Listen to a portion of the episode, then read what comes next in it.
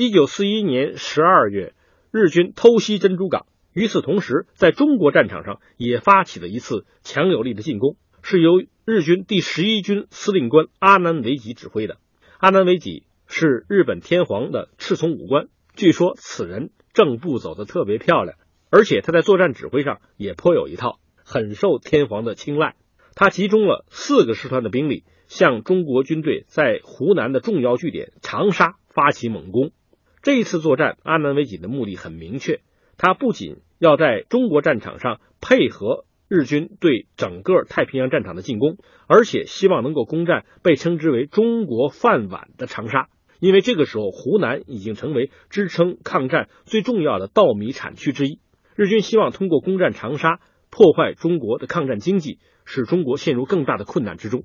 此时，据守在长沙周围的部队属于中国第九战区，其指挥官薛岳号称“老虎仔”。是一名抗战非常坚决的将领。面对日军的进攻，薛岳布置了独特的反八字阵防线，与日军周旋。所谓反八字阵，相当科学。在抗日战争前期，国民党军队和日军作战的时候，往往把阵地摆成一字线形。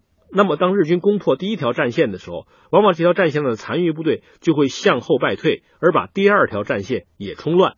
而薛岳的反八字阵则不同，反八字阵就是把部队。布置在左右两翼，而且布置成向内倾斜的阵型。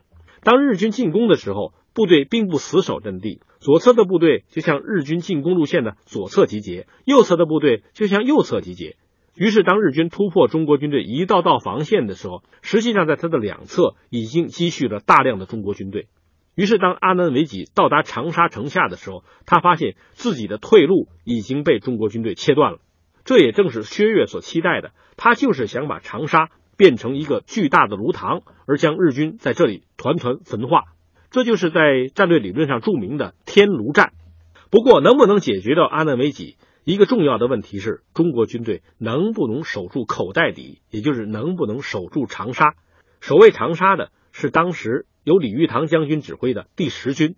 此前，李玉堂正因为上一次战役之中作战不利而受到留职查看的处分。第十军在投入战斗的时候，便纷纷发下誓言：打下长沙，保回军长。第十军号称泰山军，本来就善于防御，于是，在长沙城下，日军精锐的第十一军便与善于防御的第十军展开了一场攻防大战。在战斗之中，由于日方的后方补给线被切断。日军的弹药渐渐不足，而这份情报又随着一具日军军官的尸体同时落入中国军队手中。薛岳看到此情报之后，立即下令发动全线反攻，他称之为“一纸情报胜过万挺机枪”。在中国军队的全面打击之下，日军狼狈溃退，逃回武汉。中国军队取得了第三次长沙会战的胜利。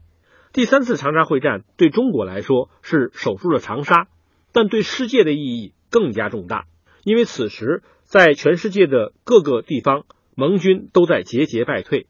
于是，在《泰晤士报》上就出现了这样一条报道：在全世界各个战线一片阴霾之际，中国却给我们带来了黎明的曙光。